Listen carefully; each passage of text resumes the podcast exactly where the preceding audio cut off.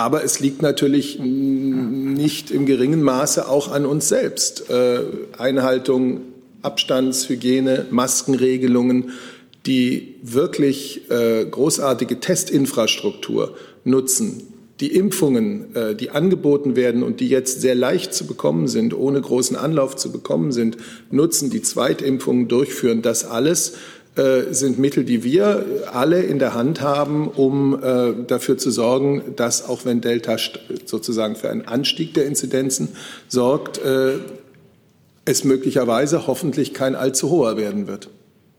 Ja, Entschuldigung, das hat jetzt äh, noch mal eine Nachfrage provoziert. Darf ich die noch stellen? Das wollte ich natürlich nicht. Jetzt Sie wieder auf die. Liebe Kolleginnen, liebe Kollegen, herzlich willkommen in der Bundespressekonferenz zur Regierungspressekonferenz am Freitag. Und dazu begrüße ich ganz herzlich Regierungssprecher Steffen Seibert und die Sprecherinnen und Sprecher der Ministerien. Herzlich willkommen. Und wie am Freitag üblich beginnen wir mit den öffentlichen Terminen der Bundeskanzlerin in der nächsten Woche. Herr Seibert, bitte schön. Ja, Dankeschön und guten Tag, meine Damen und Herren. Ähm, die öffentlichen Termine. Es geht am Montag, den 12. Juli los. Die Bundeskanzlerin wird am Abend ab 19 Uhr den Präsidenten der Ukraine, Volodymyr Zelensky, im Kanzleramt empfangen zu einem gemeinsamen Abendessen.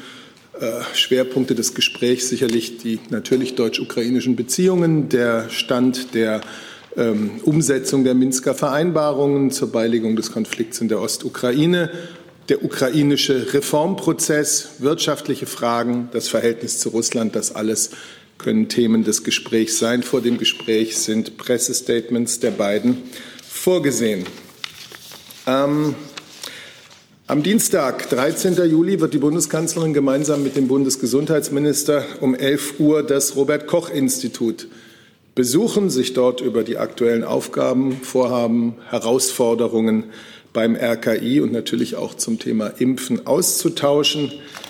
Äh, die Details einer Presseunterrichtung dort geben wir dann noch so schnell wie möglich bekannt.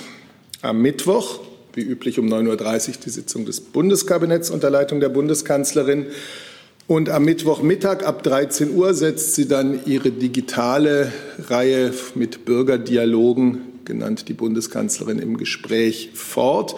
Es geht diesmal um einen Dialog zum Miteinander der Generationen. Das heißt, teilnehmen werden außer der Bundeskanzlerin junge Menschen bis 25 und ältere Menschen ab 65 Jahre. Das sind ja beides Generationen, die in der Pandemie ganz große Belastungen erfahren, schwere Einschränkungen haben hinnehmen müssen, auch Einschränkungen, die zum Teil noch fortbestehen. Die Erfahrungen beider Generationen waren sicherlich oft ganz unterschiedlich. Darüber möchte die Bundeskanzlerin im direkten Gespräch mehr erfahren. Und wie immer ist es nicht das Kanzleramt, das die Gesprächspartner aussucht, sondern es sind unterschiedliche Kooperationspartner. Ich nenne nur mal ein paar, die Deutsche Sportjugend, die Bundesarbeitsgemeinschaft der Seniorenorganisationen, Bundesjugendring, die Mehrgenerationenhäuser und so weiter.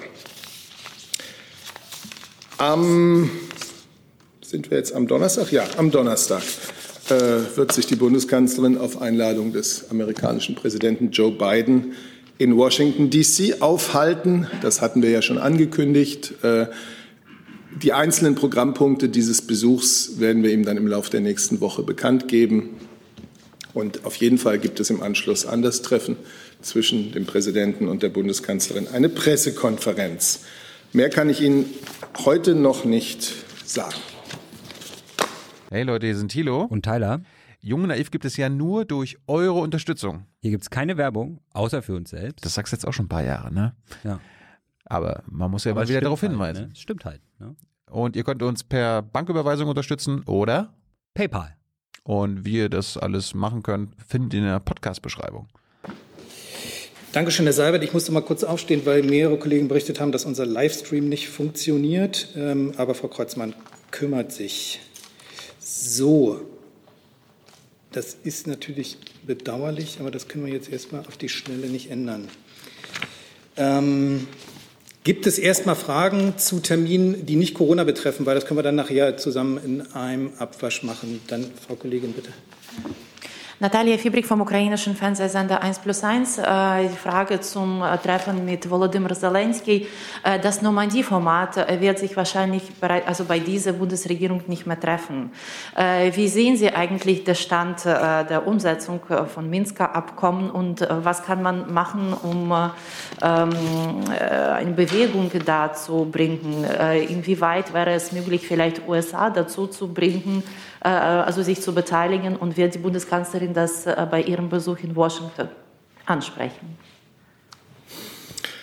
Also, wir haben das ja hier oft besprochen. Wir haben uns immer, wie Sie wissen, ähm, mit den Partnern in der Europäischen Union, aber gerade auch mit den USA und unter den G7 eng abgestimmt, äh, was die Arbeit im, Minsker Prozess und im Normandie-Format betrifft, nicht zuletzt auch mit Blick auf Sanktionsmaßnahmen die verhängt wurden im Zusammenhang mit der Annexion der Krim äh, und mit Russlands massiver militärischer Unterstützung der Separatisten in der Ostukraine.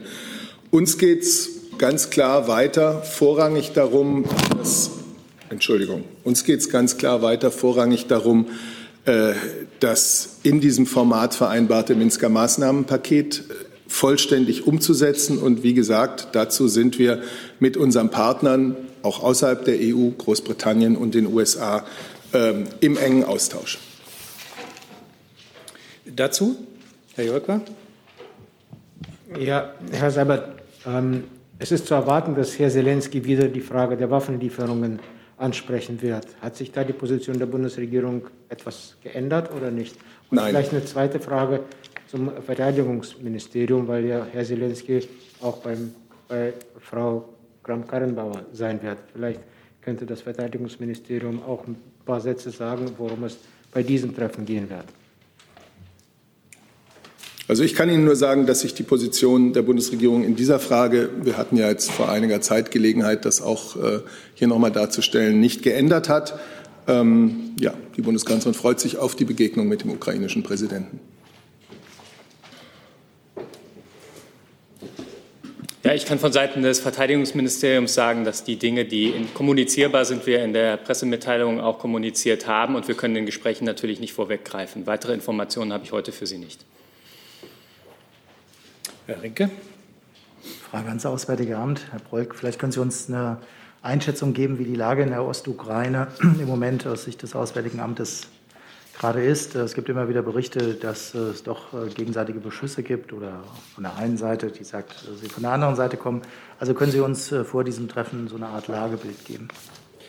Ja, Herr Ringe, das müsste ich Ihnen nachreichen. Das habe ich kein aktuelles Lagebild dabei, aber ich bin sicher, da kann ich gleich noch was nachliefern. Weitere Fragen zum Thema Ukraine? Dann nochmal, Herr Jauker. Ja, Herr Seibert, ähm, es wird, ist auch zu erwarten, dass äh, das Thema von Nord Stream 2 wieder auf die Tagesordnung kommt. Ähm, ähm, wie sieht denn die Bundesregierung im Moment äh, die Lage auf dem Gasmarkt und äh, vor allem äh, das Problem, dass Gazprom äh, die Liefermengen nicht erhöht, obwohl die Nachfrage da ist und keine zusätzlichen Mengen ähm, bei dem Gastransit durch die Ukraine bucht?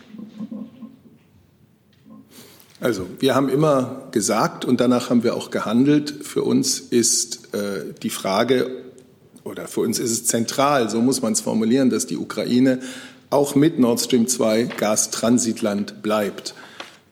Mit dem Transitvertrag, der ja, wie Sie wissen, eben auch unter Vermittlung der EU, aber auch äh, aktiver Hilfe der Bundesregierung zustande kann, haben Russland und die Ukraine die Weichen dafür gestellt, ein wichtiges Zeichen gesetzt. Äh, dieser Vertrag läuft. Wir erwarten, dass er von beiden Seiten auch eingehalten wird. Und Sie wissen, dass der Vertrag auch vorsieht, dass die Vertragsparteien ähm, sich um eine Verlängerung bemühen können. Jetzt sind wir in einem laufenden Vertrag, von dem wir erwarten, dass er eingehalten wird. Herr Rinke. Genau zu der Frage, die leitet dann eigentlich über zu den anderen Terminen, ist aber eben mit äh, Herrn Zelensky auch verbunden.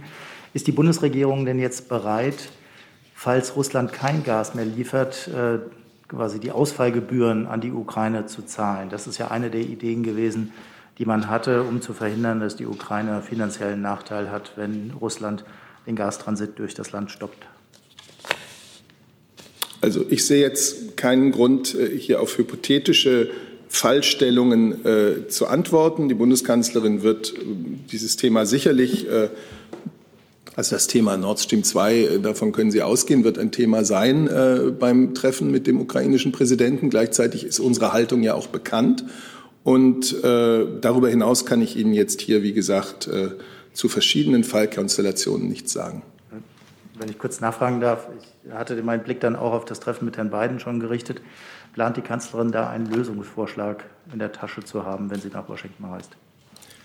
Deutschland und die USA sind auch zu diesem Thema seit geraumer Zeit im Gespräch. Sie wissen, es hat auch einen äh, Austausch ähm, mit den Spitzenberatern dazu gegeben und diese Gespräche laufen. Jetzt bin ich etwas in der Bredouille, wenn ich mehrere Fragen auch Nord Stream hier im Online-Chat habe. Allerdings erreicht es die Kollegen nicht. Ich mache es trotzdem. Wird es zum Besuch von Kanzlerin Merkel in Washington eine Einigung geben zum Thema Nord Stream 2, fragt Herr Kollege Herrmann von der Süddeutschen Zeitung. An Sie, Herr Seibert. Ja, ich kann dazu nicht mehr sagen, als ich gerade eben schon gesagt habe. Wir sind mit den amerikanischen Freunden zu diesem Thema seit geraumer Zeit im Gespräch und diese Gespräche sind im Gange. Herr Jessen dazu? Ja, äh, noch zu Nord Stream und äh, Ukraine.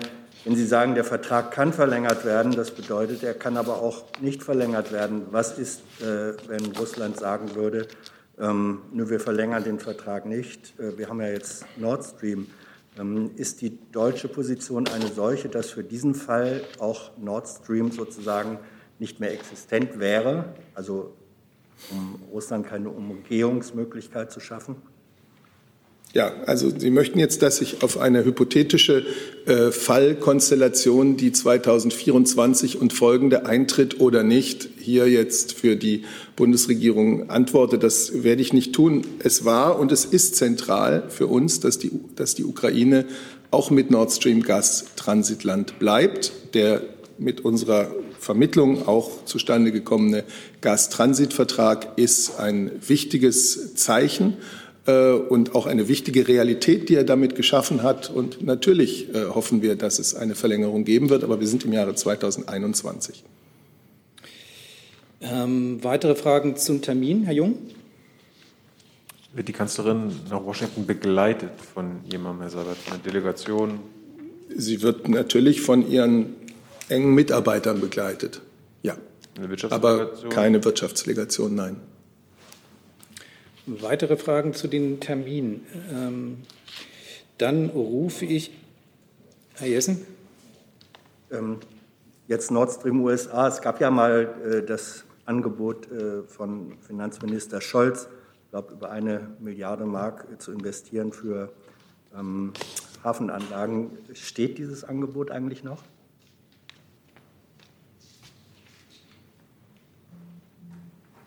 Euro, nicht Mark.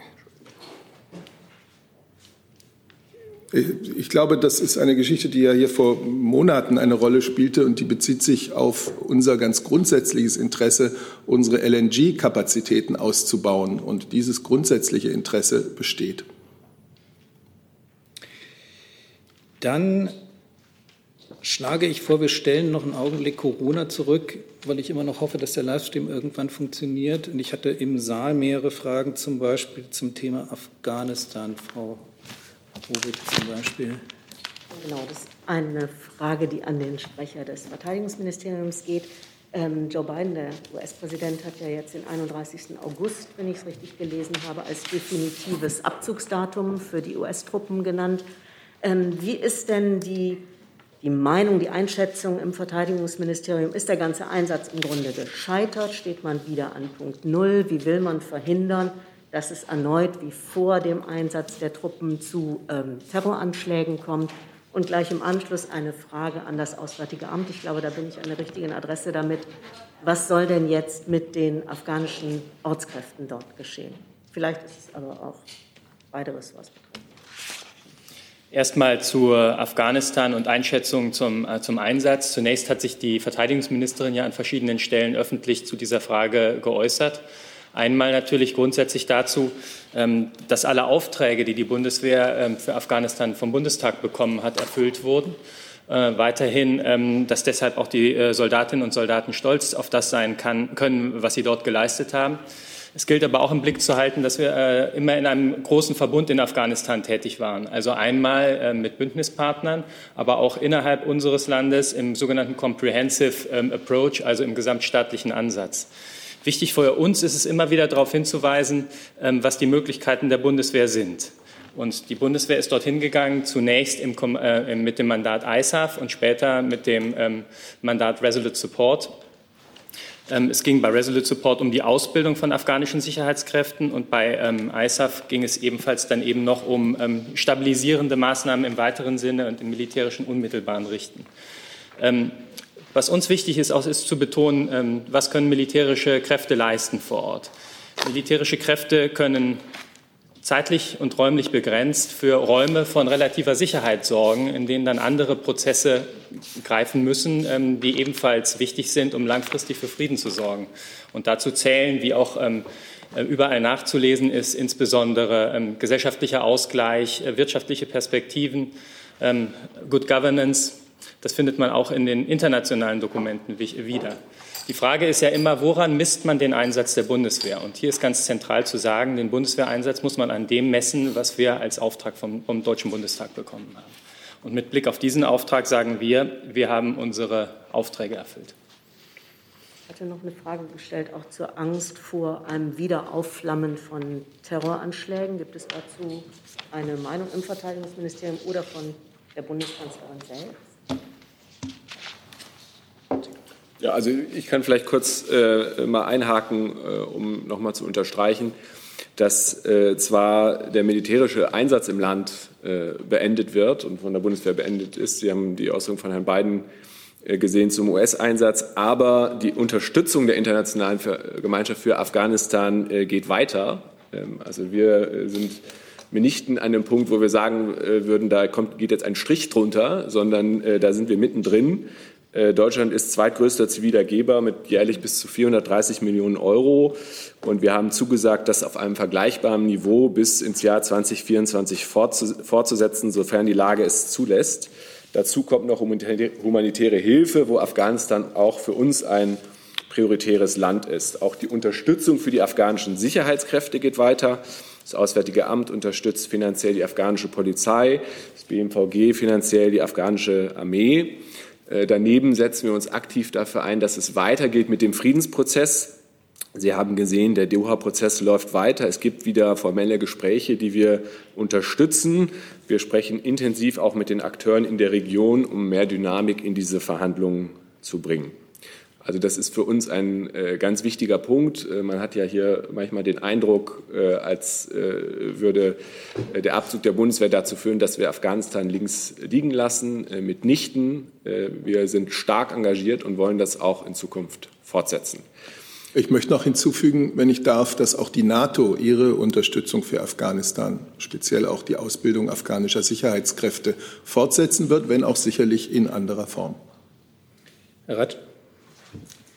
Ja, da hätte ich nochmal eine Nachfrage ans Verteidigungsministerium. Die ähm, Ministerin hat ja ähm, Hilfen für die äh, Ortskräfte dort äh, angeboten. Können Sie mal kurz erklären, inwieweit das konkret jetzt umgesetzt wird, also für die, die äh, der Bundeswehr da geholfen haben? Ja, wir hatten ja in der äh, Regierungspressekonferenz ähm, am Montag, ähm, äh, hatte ich das sehr, sehr deutlich auch nochmal ausgeführt. Da würde ich Sie bitten, äh, da nochmal nachzuschauen. Ähm, wichtig ist uns, ähm, wir sind uns unserer Verantwortung gegenüber den Ortskräften sehr bewusst. Und die Ortskräfte haben an unserer Seite gestanden, als wir im Afghanistan-Einsatz waren.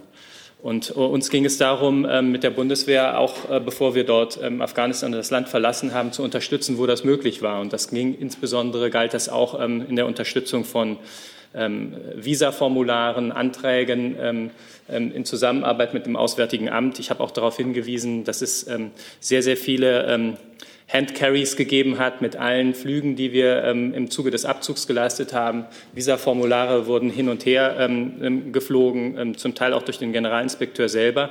Und in diesem Zusammenhang konnten auch äh, der ganz überwiegende Anteil von denjenigen, die zu dem Zeitpunkt antragsberechtigt waren, eben ihre Ausreiseformulare bekommen.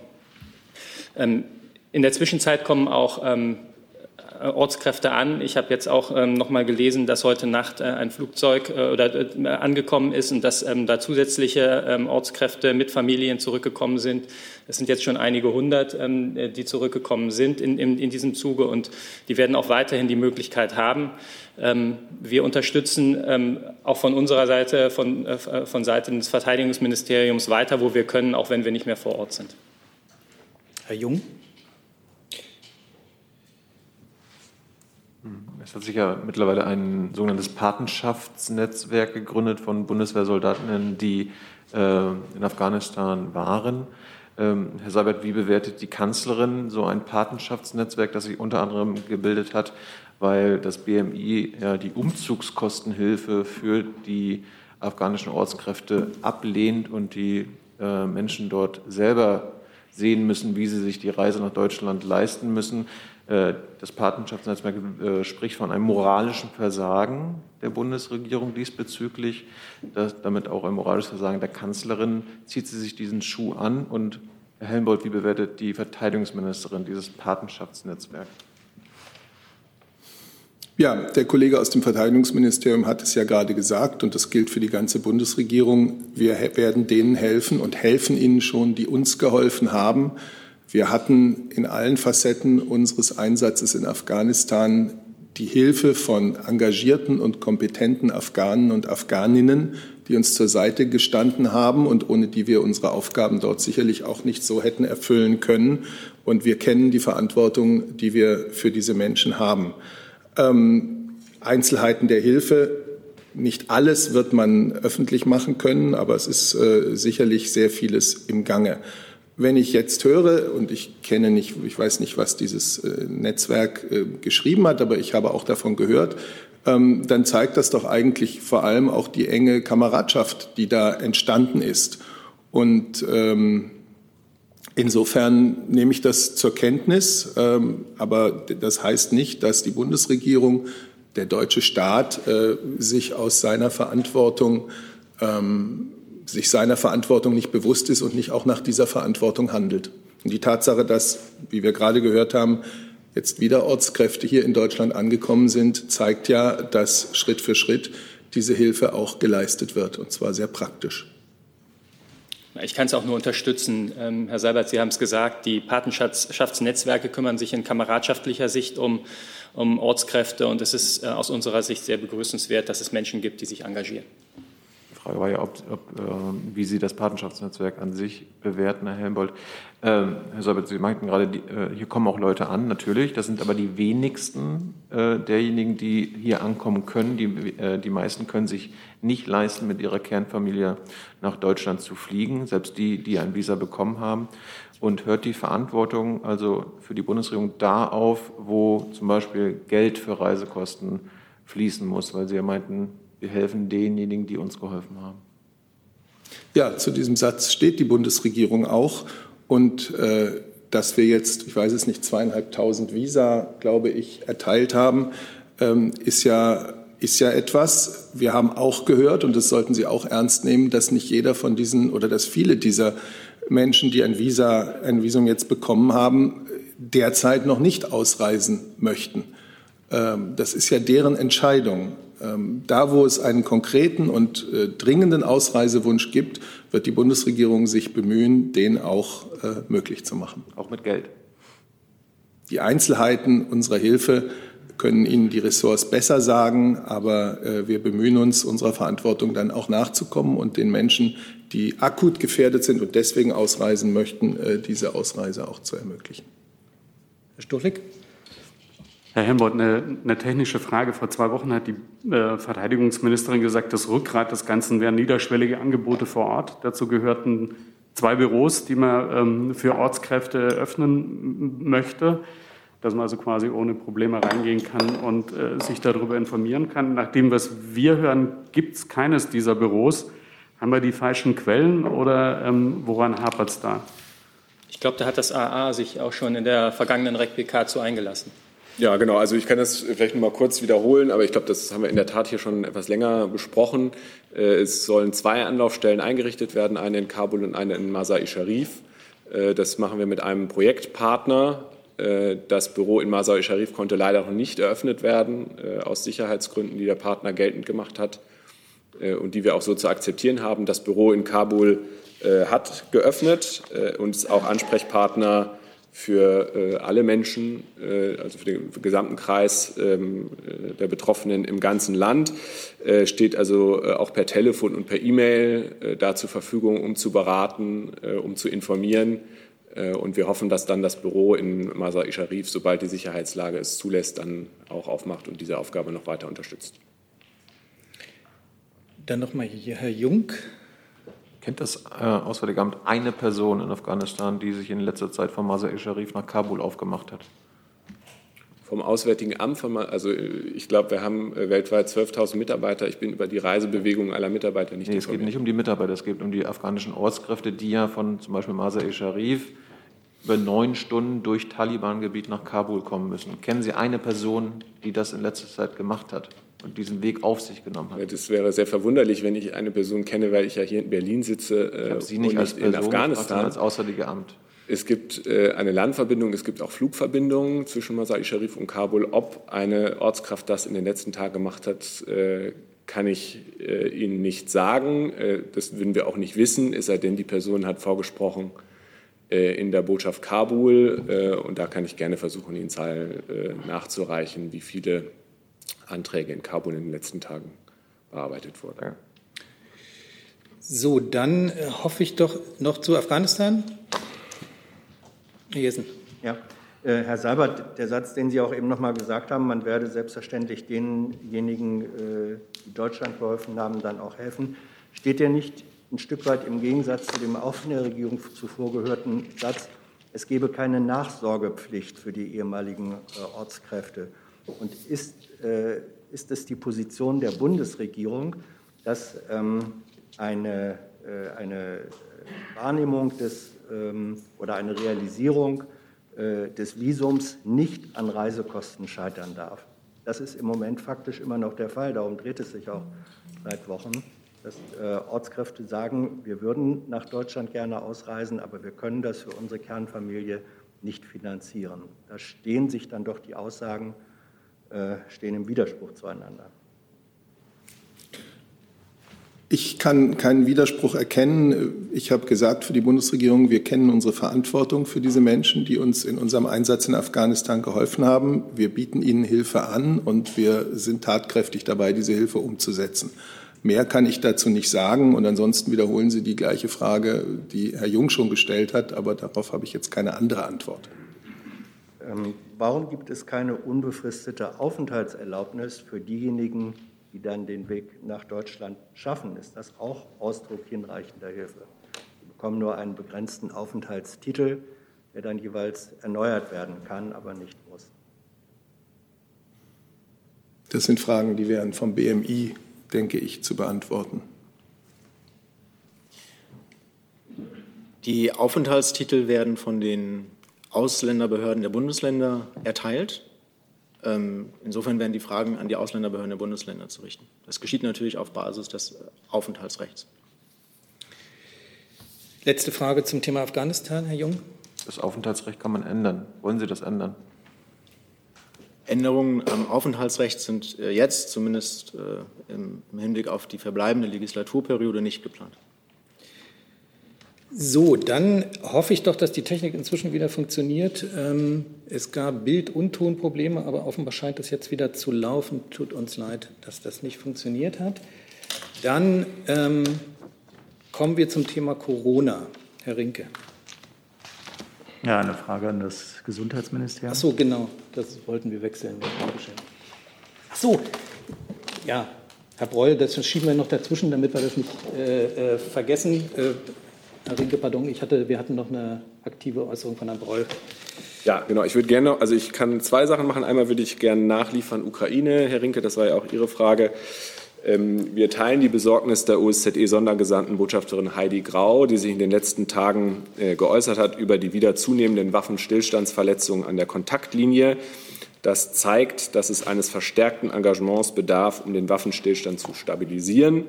Wir stehen dazu im Rahmen des Normandie-Formats gemeinsam mit Frankreich bereit, um zwischen Russland und der Ukraine zu vermitteln und haben die Notwendigkeit dazu auch wiederholt betont. Wenn Sie jetzt noch etwas detaillierteres Lagebild haben, können wir vielleicht nachher haben wollen, können wir vielleicht nachher noch mal sprechen. Aber grundsätzlich äh, ist es so, dass wir äh, natürlich da vor allem angewiesen sind auf die Informationen der OSZE, die vor Ort sind, mit denen wir im regen Austausch stehen und äh, teilen natürlich äh, die Besorgnis, wenn die OSZE uns berichtet, dass es zuletzt wieder stärkere Verletzungen gegeben hat des Waffenstillstands. Dann äh, möchte ich gerne was sagen zu Belarus. Die erschütternden Nachrichten über massive Repression in Belarus reißen nicht ab. Bereits am Mittwoch äh, haben wir hier zum Willkürurteil gegen den ehemaligen Präsidentschaftskandidaten Viktor Babariko Stellung bezogen. Gestern hat das Regime in Belarus erneut mit extremer staatlicher Repression und Gewalt gegen unabhängige Medien auf freie Berichterstattung und die wichtige Arbeit unabhängiger Medien reagiert. Wir haben die Nachricht zu Festnahmen, Hausdurchsuchungen und der Schließung von Internetseiten, allen voran gegen die unabhängige Medienplattform Naschna Niva und die Verhaftung ihres Chefredakteurs Igor Martinovic vernommen. Wir verurteilen diese Schikane, politische Verfolgung und Einschüchterung, denen unabhängige Medien und Bürgerinnen und Bürger in Belarus ausgesetzt sind, auf das Schärfste. Die Behörden in Belarus müssen demokratische Grundrechte, darunter die Medien- und Pressefreiheit, uneingeschränkt achten. Inhaftierte Journalistinnen und Journalisten müssen freigelassen werden. Dankeschön, Herr Breul. Dann dazu Fragen, Herr Reitschuster.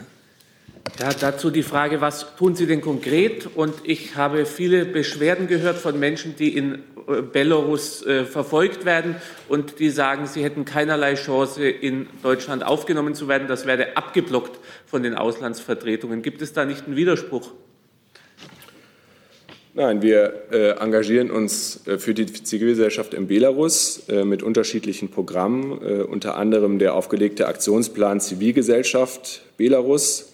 Dazu gehören unter anderem die Dokumentation schwerer Menschenrechtsverbrechungen durch eine internationale Untersuchungsplattform, die Unterstützung von Studierenden, Promovierenden und Forschenden durch die Fortsetzung und den Aufbau neuer Stipendienprogramme, die Förderung unabhängiger Medien und zivilgesellschaftlicher Projektarbeit, die Behandlung traumatisierter Folter, Folteropfer und auch die erleichterte Einreise politischer Verfolgter, unter anderem durch Erteilung von Visa und Aufnahme in Deutschland. Also das äh, gehört durchaus unserer Unterstützung dazu. Den Einzelfall kann ich Ihnen hier nicht kommentieren, den kenne ich auch nicht, ähm, aber im Zweifelsfall sollte sich die betroffene Person an unsere Botschaft in, äh, in Minsk wenden. Was tun wir insgesamt? Sie wissen, die EU hat gerade ein substanzielles Sanktionspaket verabschiedet wegen der anhaltenden schweren Menschenrechtsverstöße. Wenn ich mir den Kommentar äh, erlauben darf, die Äußerungen von Herrn Lukaschenka in der letzten Woche lassen darauf schließen, dass das auch angekommen ist.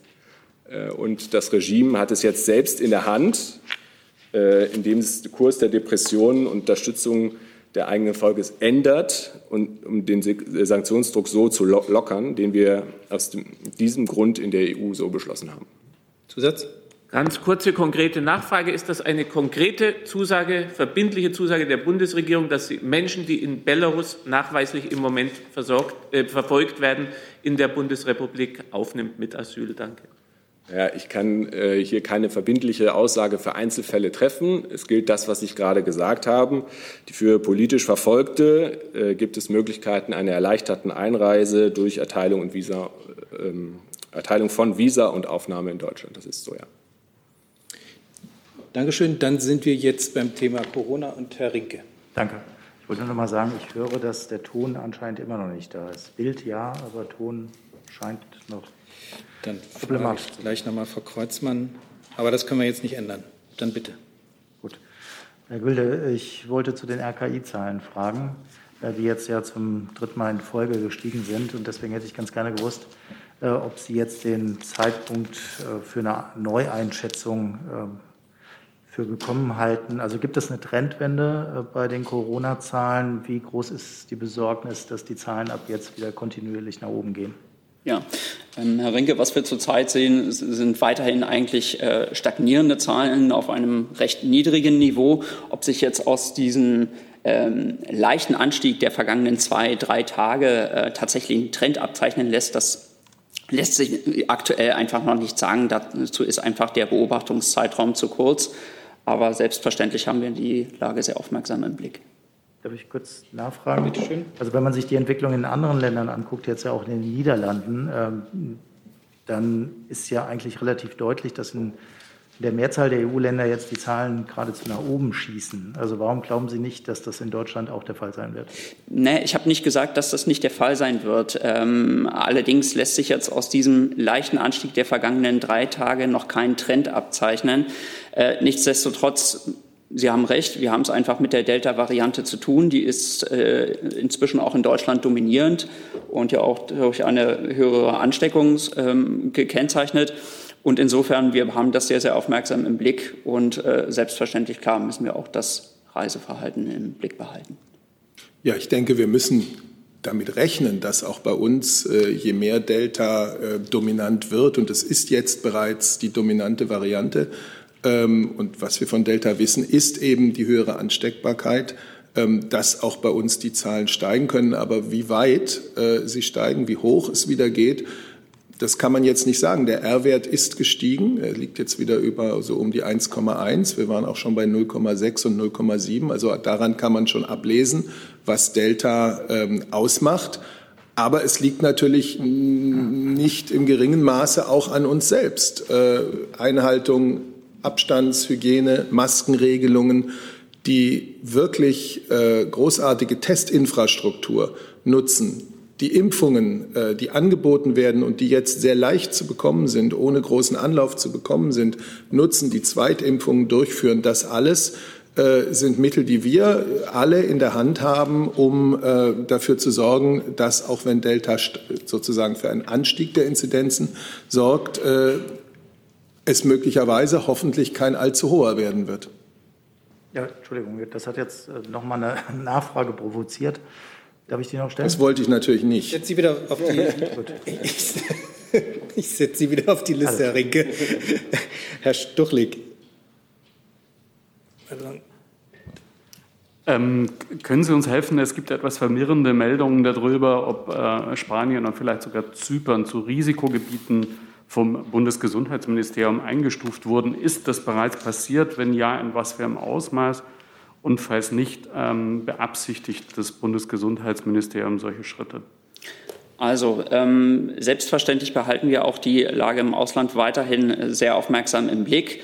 Äh, Sie wissen, dass es dazu regelmäßig ein äh, Treffen auch des Gesundheitsministeriums zusammen mit dem Auswärtigen Amt und ähm, dem Innenministerium dazu gibt. Ähm, entsprechend werden dann auch äh, Einschätzungen dieser Staaten dann erfolgen, aber ich kann Ihnen jetzt diese Ergebnisse noch nicht vorwegnehmen. Das heißt, wenn ich Sie richtig verstanden habe, es ist nicht erfolgt, aber Sie denken darüber nach wie gesagt, wir halten die Inzidenzen halt eben tatsächlich auch in diesen Staaten im Blick und äh, ja, werden dann eine Entscheidung dazu treffen. Dann habe ich online eine Frage ähm, von Gernot Heller. Würden Sie, das bezieht sich aus BMG, würden Sie den Menschen angesichts der Befunde von BioNTech Pfizer empfehlen, sich nach einem halben Jahr ein drittes Mal impfen zu lassen? Dazu ist jetzt die Datenlage noch nicht ähm, ausreichend, um da tatsächlich eine Empfehlung auszusprechen. Grundsätzlich ist es so, dass wir natürlich gesagt haben, ja, eine Auffrischimpfung wird aller Wahrscheinlichkeit nach nötig sein. Wir warten jetzt noch die Daten, die vorgelegt werden, ab. Und entsprechend wird auch eine Empfehlung seitens der Ständigen Impfkommission dazu erfolgen. Herr Ratsch dazu? Wenn ich das noch ganz kurz sagen darf, die Bundeskanzlerin und der Gesundheitsminister haben über dieses Thema bereits gesprochen und äh, die Bürger können sicher sein, dass Bund und Länder sich vorbereiten auf das, äh, was vorbereitet werden muss, nämlich dass nach einer ersten Immunisierungswelle Impfstoff und Impfungen zur Auffrischung zur Verfügung stehen und auch verfügbar gemacht werden. Herr Ratsch dazu? Hat sich erledigt. Dann Herrn Jung noch mal zum Thema Corona. Hm. AstraZeneca gilt ja jetzt mittlerweile in Deutschland als Ladenhüter. Die Leute wollen nicht mehr mit AstraZeneca geimpft werden. Wie viel Impfstoff von AstraZeneca ist quasi jetzt über und vorhanden und was äh, kann und wird damit passieren? Ich würde gerne hinzufügen, die Frage von Michael Gabel von der neuen Berliner Redaktionsgesellschaft, wird in großem Maß Impfstoff, insbesondere von AstraZeneca, vernichtet, weil die Nachfrage nicht da ist? Und in welchem Umfang? Das dazu. Ja. Ja, das äh, korrespondiert ja eigentlich mit dieser Frage von Herrn Jung. Vielen Dank für die Frage. Grundsätzlich ist es so, wir gehen eigentlich schon davon aus, dass äh, durch die Empfehlungen der Ständigen Impfkommission hinsichtlich einer heterologen Impfung auch die Attraktivität für ähm, Astra, den AstraZeneca-Impfstoff steigt. Nichtsdestotrotz, es stimmt, ähm, wir müssen auch davon ausgehen, also das äh, bitte ich auch zu beachten, dass natürlich ein Großteil derjenigen, für die dieser Impfstoff empfohlen ist, bereits geimpft sind oder ein Impfangebot erhalten haben. Insofern ähm, ist damit natürlich auch mit einer Verlangsamung des Impftempos hinsichtlich der Impfung mit AstraZeneca zu rechnen. Derzeit ähm, sind, glaube ich, 3,5 Millionen Impfdosen ausgeliefert und noch nicht verimpft seitens der Ärzte bzw. der Impfzentren. Und beim Bund lagern derzeit 1,5 Millionen Dosen. Und wir erwarten bis Ende des Jahres äh, 35 bis 38 Millionen Dosen.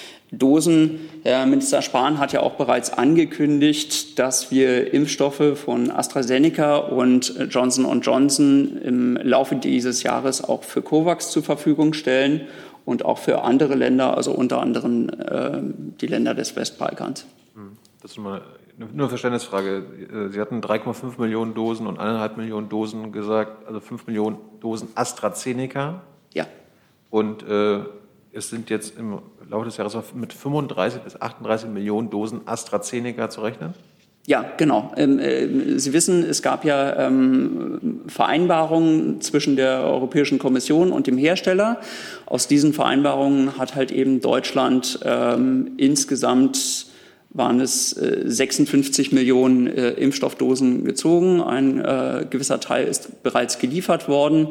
Der Rest wird im Laufe dieses Jahres ähm, dann angeliefert werden. Und wie bereits gesagt, wir werden einen äh, großen Teil für COVAX dann zur Verfügung stellen. Und.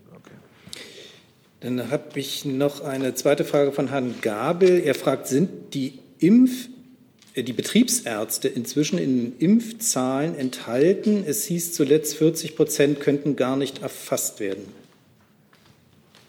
Also wir erhalten auch ähm, Rückmeldungen von, von den Impfärzten tatsächlich. Ob jetzt alle darunter erfasst werden, das müsste ich tatsächlich nachtragen. Das kann ich jetzt nicht sagen. Dann Herr Reitschüsse. Matzke, der Sprecher des Bundesverbandes der Kinder- und Jugendärzte, sagt, dass, die, dass er psychiatrische Erkrankungen in einem Ausmaß erlebt, wie es sie noch nie gegeben hat. Die Kinder- und Jugendpsychiatrien sind voll, dort findet eine Triage statt. Das Thema ist ja nicht ganz neu. Was hat die Bundesregierung zwischenzeitlich an konkreten Maßnahmen veranlasst, um diesen Betroffenen zu helfen? Danke. Also, dass tatsächlich eine Triage stattfindet, das muss ich sagen, das habe ich noch nicht gehört, ähm, kann dazu jetzt auch wirklich nichts sagen. Grundsätzlich ist es aber so, ähm, und dazu hatten wir auch hier schon mehrfach halt tatsächlich Stellung genommen dass diese Pandemie zu einer äh, großen Belastung, insbesondere für Kinder und Jugendliche, geführt hat. Das äh, wird von uns nicht bestritten.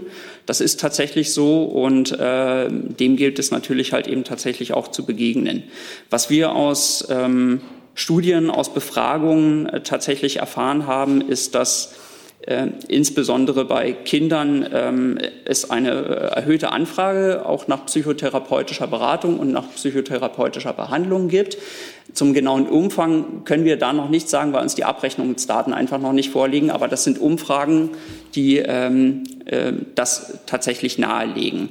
Und ja, es gilt natürlich jetzt halt eben tatsächlich auch, das entsprechend aufzufangen. Ähm, es gibt ja bereits eine Vielzahl von Maßnahmen, die während der Pandemie halt eben auch äh, auf Kinder und Jugendliche abzielte. Und darüber hinaus gibt es dann natürlich halt eben auch Vorbereitungen, die wir treffen, um äh, dem dann halt eben am Ende der Pandemie zu begegnen. Also unter anderem durch äh, stärkere Förderung im Schulbereich oder auch ähm, im Bereich der Bewegung und des Sports. Zusatz? Nachfrage. Ich bin jetzt etwas überrascht, weil Sie sagen, von der Triage haben Sie noch nie gehört. Ich selber habe hier im Februar oder im März genau das schon angesprochen, weil es diese äh, Klagen gab. Und äh, der Eindruck bei Betroffenen entsteht, dass das eben nicht so wichtig sei für die Bundesregierung, Kinder- und äh, Jugendprobleme in der Psychiatrie. Warum gibt es nicht so etwas wie den Divi-Register bei äh, Kinder- und Jugendpsychiatrien? Danke. Also nochmal, ähm, zum, zu, die Abrechnungsdaten, die liegen uns entsprechend noch nicht vor. Und äh, zur Behandlung jetzt im ambulanten Bereich ähm, erfassen wir keine eigenen Daten. Das hat natürlich mehrere Gründe, ähm, unter anderem natürlich halt eben auch äh, datenschutzrechtliche. Letztlich ist es aber durchaus ähm, so, weil Sie jetzt sagten, Triage, das hatten Sie hier schon mal angesprochen. Wir haben keine Hinweise, dass es tatsächlich zu einer Triage im Bereich der Psychotherapie oder auch ähm, ähm, ja, der, der psychologischen Behandlung tatsächlich jetzt gekommen ist. Herr Ratsch. Auch nochmal eine Frage an Herrn Gülde. Ähm, der, es gibt Berichte über einen Brief von RKI-Chef Wieler an Ihr Ministerium, wo sinngemäß wohl drinstehen äh, soll, dass äh, FFP2-Masken, wenn sie von Laien getragen werden, auch nicht besser sind als OP-Masken.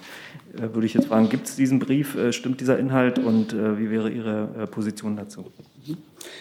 Lassen Sie mich vielleicht einfach ganz kurz ein bisschen diesen, diesen Brief einordnen, weil auch in der Berichterstattung das teilweise etwas ja, wenn ich es mal so formulieren darf, recht reißerisch dargestellt ist. Ähm, unstrittig ist ja, dass äh, eine OP-Maske vor einer Tröpfcheninfektion schützt, aber eben nur wenig vor Aerosolen. Und Sie wissen, die äh, Ansteckung durch das SARS-CoV-2-Virus geschieht häufig eben durch Aerosole. Und äh, zum Schutz vor einer solchen Ansteckung ist eben eine FFP2-Maske wesentlich besser geeignet. Äh, das ist auch tatsächlich etwas, was Herr Wieler nicht bestritten hat, sondern äh, was er gesagt hat, und darauf weisen wir natürlich auch immer wieder hin, ist, dass die Masken korrekt getragen werden müssen. Also sie müssen korrekt angelegt werden, sie müssen recht stramm sitzen und äh, ja, müssen halt eben auch wieder korrekt dann abgelegt werden. Das äh, sind tatsächlich Dinge, auf die zu achten ist und darauf weisen wir auch immer wieder hin. Ähm, die nächste, ich hatte auf der Liste Herr Jung noch zum Thema Corona. Nee, dann hatte ich Herrn, ähm, Herrn Jessen, bitte. Äh, Herr Gülde, Sie sagten AstraZeneca, ich glaube 35 Millionen Dosen bis Jahresende avisiert. Ein Großteil davon werde COVAX zur Verfügung gestellt. Interpretiere ich einen Großteil richtig als mutmaßlich der größere Teil? Und wie sieht das technisch aus? Würden die Dosen dann zunächst nach Deutschland geliefert? Ähm, und dann weitervermittelt? Oder wäre es angesichts der Einschätzung, dass sie hier sowieso nicht äh, verimpft werden würden, gleich von den Herstellern äh, in neue Zielländer gelenkt? Ähm, zum genauen Ablauf äh, kann ich Ihnen derzeit jetzt noch nichts sagen. Grundsätzlich ist es so, wir haben ähm, einerseits Vereinbarungen äh, oder besser gesagt, diese Vereinbarungen laufen noch mit dem Westbalkan, dass wir dort äh, drei Millionen Dosen tatsächlich hinliefern. Und, ähm, und äh, an COVAX werden wir, äh, ich glaube, das sind so an die 30 Millionen dann halt eben tatsächlich abgeben. Wie tatsächlich jetzt die Lieferung erfolgt, ob das erst über Deutschland läuft oder, oder ob dann die Hersteller tatsächlich direkt hinliefern, das kann ich derzeit noch nicht sagen.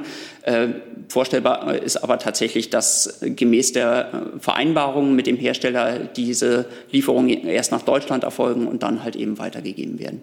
Das habe ich jetzt äh, richtig verstanden. Von 35 Millionen avisierten Dosen werden ungefähr 30 Millionen an COVAX abgegeben an COVAX und nochmal drei Millionen zusätzlich dann halt eben an äh, den Westbalkan. Das ist dann eigentlich fast alles. Ne? Alles, was äh, oder fast alles, was wir jetzt zusätzlich dann noch erwarten. Ja. ich könnte nur noch hinzufügen, weil ich das konkrete Verfahren jetzt hier heute auch nicht vorhersagen kann, aber was sicher ist, ist, dass COVAX diese Verteilung äh, vornimmt, entsprechend einem sogenannten Fair Allocation Framework, also einem Rahmen für faire Verteilung.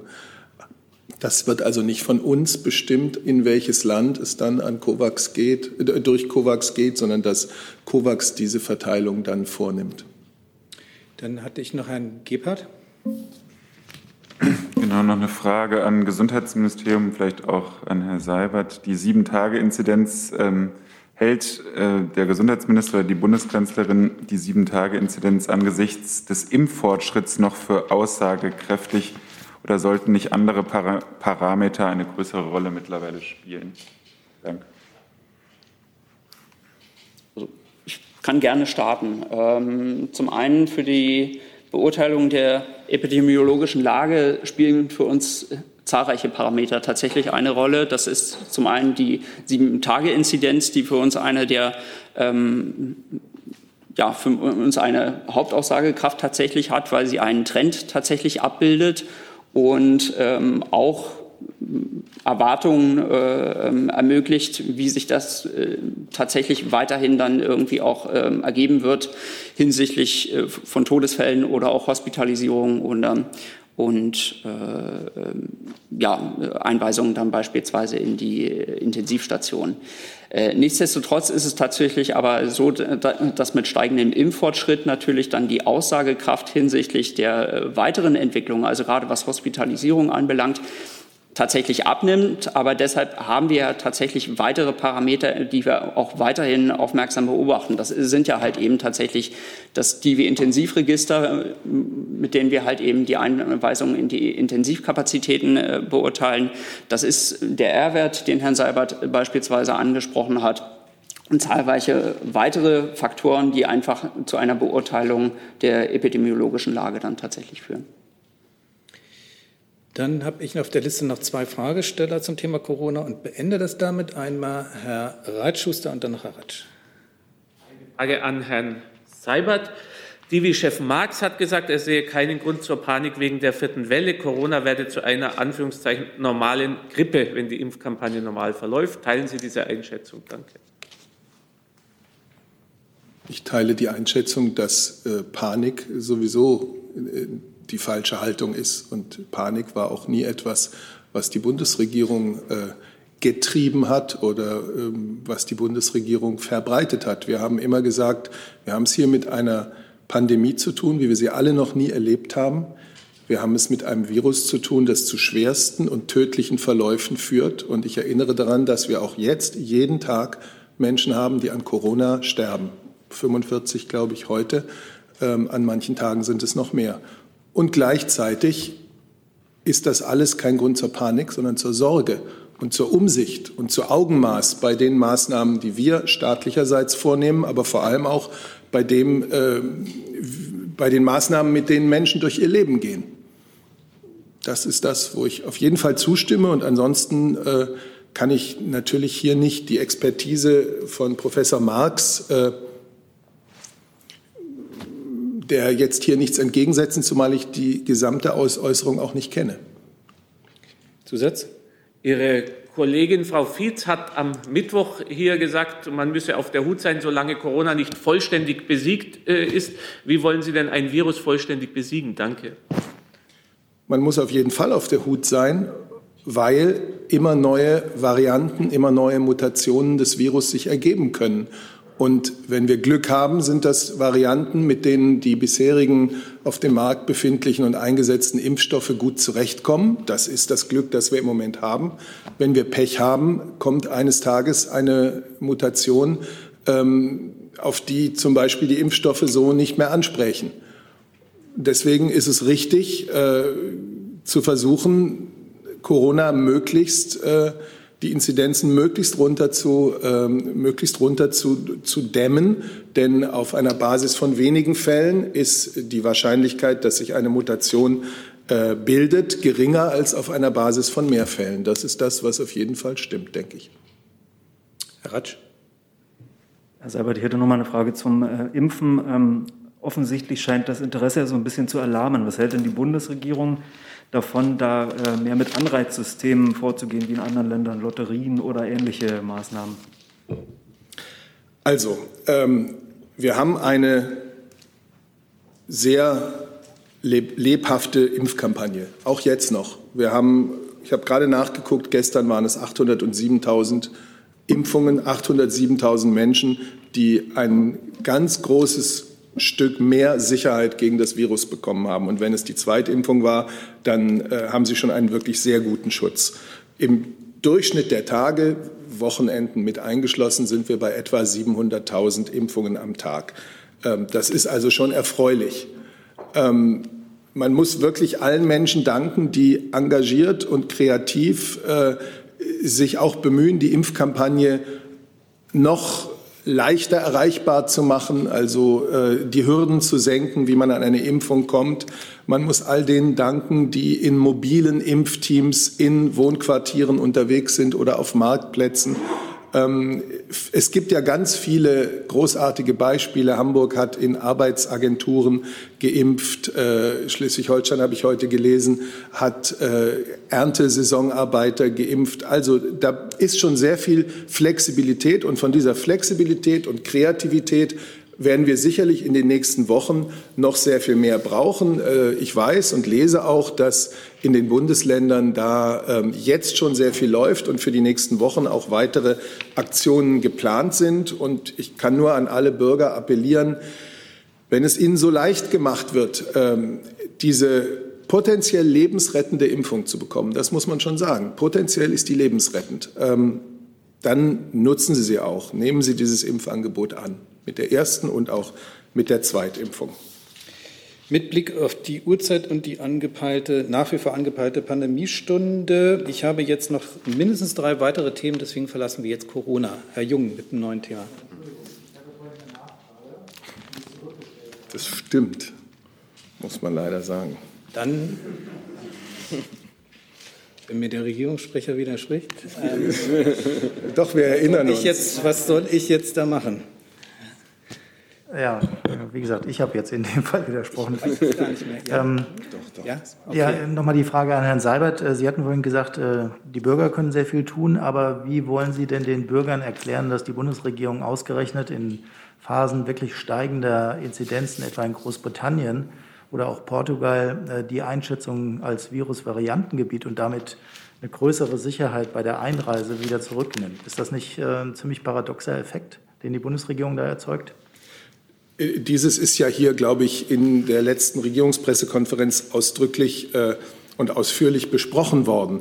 Es gibt konkrete, äh, es gibt Kriterien, äh, wann und unter welchen Umständen wir ein Land als Virusvariantengebiet einschätzen oder einstufen.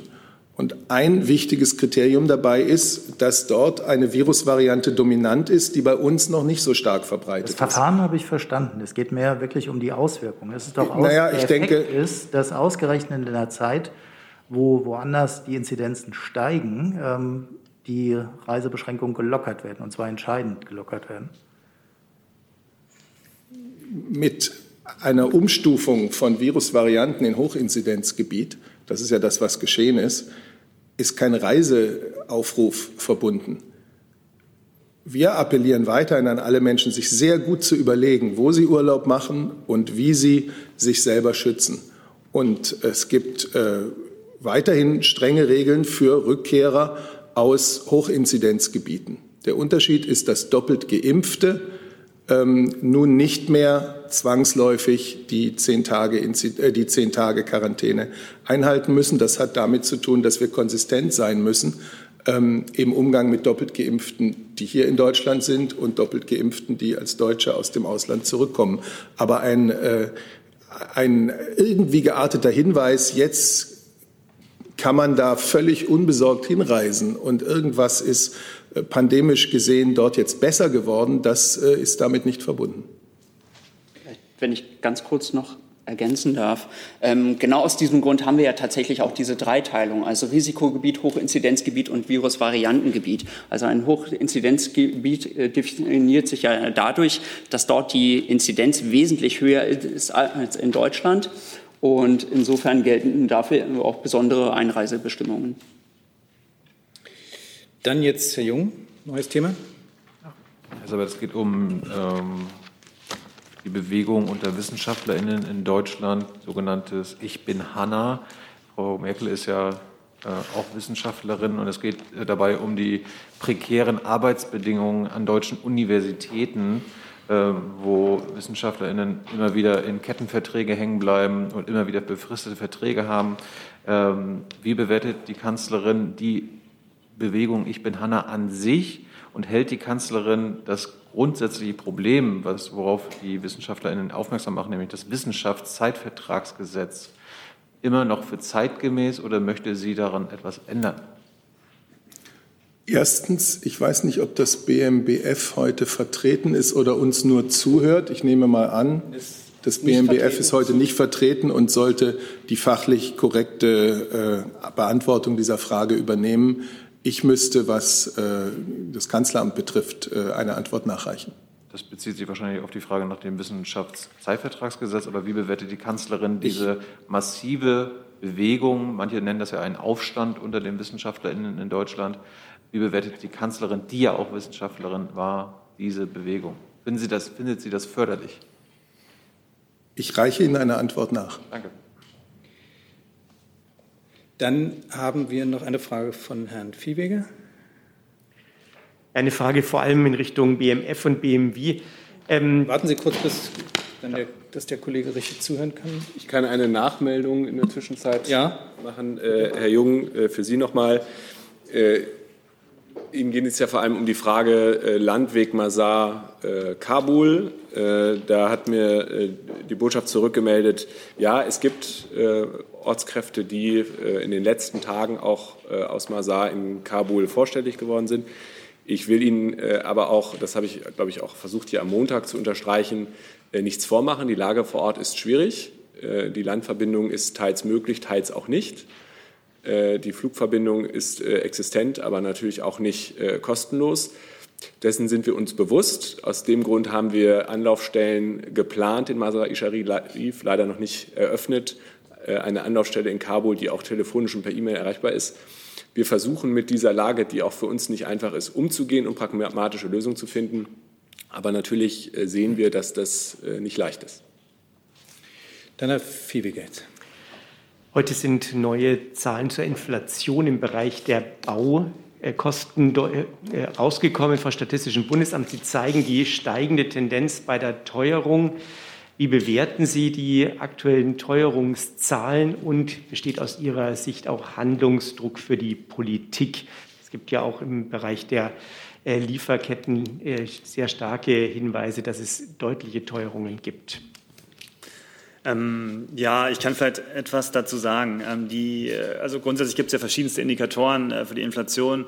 Ähm, wichtigste Indikatoren sind natürlich die von der Statistischen Bundesamt veröffentlichten Inflationszahlen, auf die wir auch natürlich immer im Wesentlichen gucken. Ähm, die äh, letzten Zahlen, die mir bekannt waren, da hatten wir einen leichten Rückgang wieder der Inflation im, im Monatsvergleich. Äh, grundsätzlich äh, haben wir dieses Jahr erleben wir höhere Inf Inflationszahlen. Das hat ganz verschiedene Gründe. Es liegt teilweise an Energie Energiepreisen, teilweise auch äh, an, dem, äh, an, äh, an, den höheren Transportkosten, die in, in, aufgrund der, der, Knappheit jetzt entstehen, weil die, die, Konjunktur auf der ganzen Welt ähm, wieder anspringt und gleichzeitig teilweise auch sozusagen Fracht, ähm, Frachtkapazitäten zurückgefahren wurden.